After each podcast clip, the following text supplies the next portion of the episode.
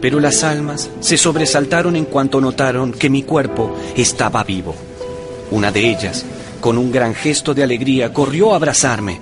Lo reconocí al instante. Era mi amigo Casela, el músico. Muchas veces le añadió melodía a mis poemas. Los cantaba dulcemente para consolar mis penas. Había muerto hace un tiempo. Lo extrañaba y ahora tenía la posibilidad de volver a escuchar su voz. Le rogué que me cante. Casela no lo dudó un instante. Cantó uno de mis más bellos poemas. Su voz se elevaba con gracia y alegre tono.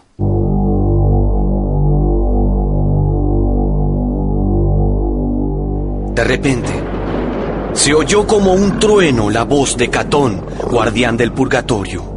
Reprendió a las almas por la distracción. Seguimos avanzando junto a los espíritus.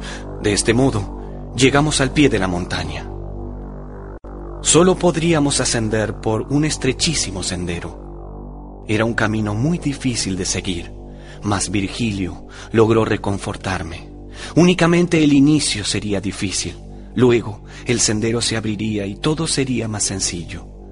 A medida que avanzábamos, multitudes de espíritus se asombraban ante mi presencia. Me señalaban hablando en voz baja entre ellos. Esta actitud me molestó sobremanera. Virgilio notó mi enojo y me reprendió por ello. No debían preocuparme sus palabras, que debía importarme lo que hablaran estas almas. En eso notamos a un espíritu solo, aislado del resto. El maestro se acercó a él para preguntarle sobre el camino al purgatorio. El alma reconoció a Virgilio y lo abrazó. Era Sordillo, un poeta romano que vivió en tiempos de mi maestro. Esta grata compañía nos siguió hasta un verde valle, donde pasamos la noche rodeados de espíritus. En un momento, uno de ellos se levantó y entonó un himno.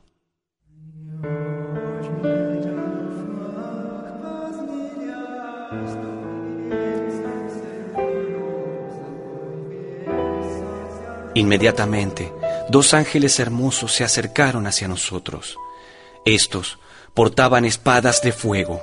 Eran guardianes que venían a protegernos de la serpiente tentadora.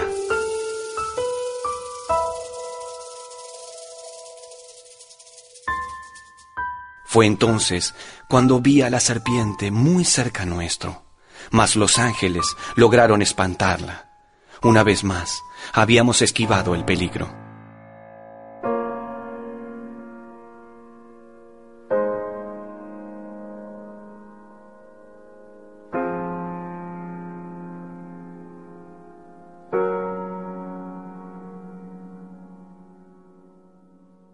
Mi fatiga pudo más que yo. Me dormí y al despertar me encontré junto a Virgilio. Estábamos en la puerta del purgatorio.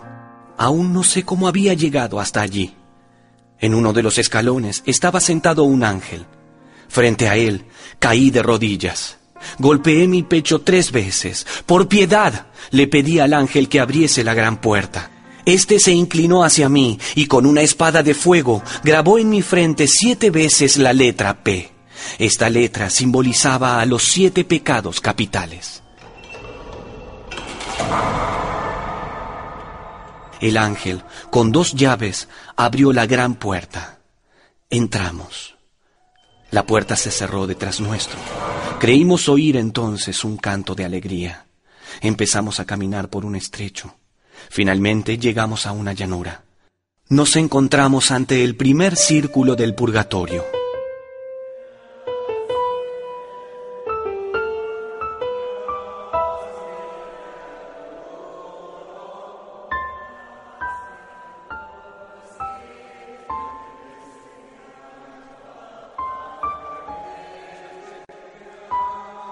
Vimos una multitud de almas que llevaban a sus espaldas enormes rocas. Caminaban encorvadas, casi rozando el suelo. Cantaban salmos a Dios pidiendo misericordia. Estos espíritus sufrían su castigo a causa del orgullo. Debían aprender a ser humildes. Por esta razón, avanzaban encorvados. Entre ellos pude ver al gran pintor Oderizo. Su obra me parecía magnífica Me acerqué a él para darle mi impresión sobre sus pinturas, pero me impidió hablar. El mismo Oderizo recordó a los grandes pintores que fueron sus contemporáneos. En vida, él no los supo apreciar. Estaba cegado por su vanidad. La humildad ahora invadía su corazón. Aceptó su inferioridad frente a los grandes maestros del arte. No pude sino conmoverme ante esta demostración. Subimos los escalones que conducían al segundo círculo. Escuché una suave voz. Bienaventurados los pobres de espíritu. Me sentí liviano. Un peso había sido quitado de mí. Toqué mi frente. Una de las siete P había desaparecido. El orgullo se borró de mi corazón.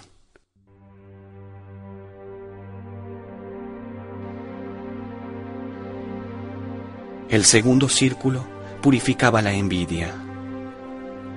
Un tiempo largo caminamos sin cruzarnos algún alma. En cambio, oíamos cantos de amor y generosidad. En eso pudimos ver amontonados varios espíritus. Sentí pena por ellos. Llevaban los párpados cosidos con gruesos alambres. Ellos no podían verme. Me pareció cruel mirarlo sin que supieran que estaba allí. Entonces les hablé. Me acerqué y todos coincidieron en que la envidia había envenenado sus vidas. Respeté el dolor de esas almas. Seguí mi camino junto al Maestro. Un ángel apareció ante mí, rozando mi frente con sus alas. Luego indicó unas escaleras que subían. Nuevamente una P se había borrado. Un peso se liberaba de mi alma. Entramos en el tercer círculo. Era esta una región demasiado oscura. Una intensa niebla dañaba mis ojos. El maestro habló. Aquí purgaban sus penas los que se dejaron arrebatar por la cólera. Tuve que apoyar mi mano sobre el hombro del poeta para poder avanzar. Llegaron hasta mí las voces de los espíritus. Estos oraban para alcanzar la gloria de Dios.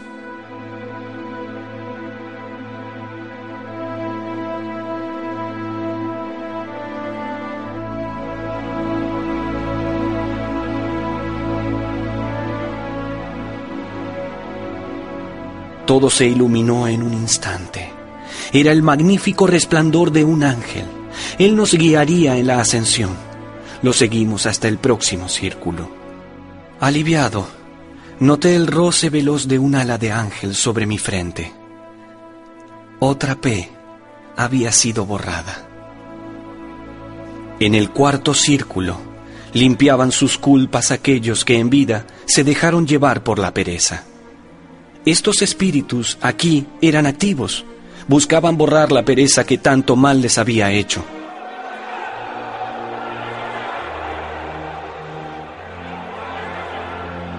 Virgilio le solicitó el camino hacia el próximo círculo.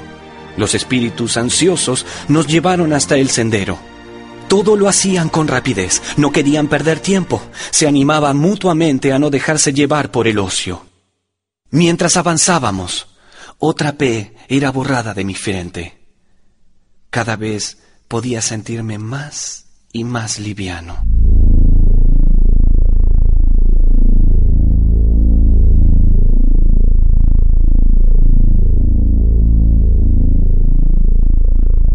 Entramos en el quinto círculo. Los avaros se purificaban aquí. Las almas se arrastraban por la tierra llorando.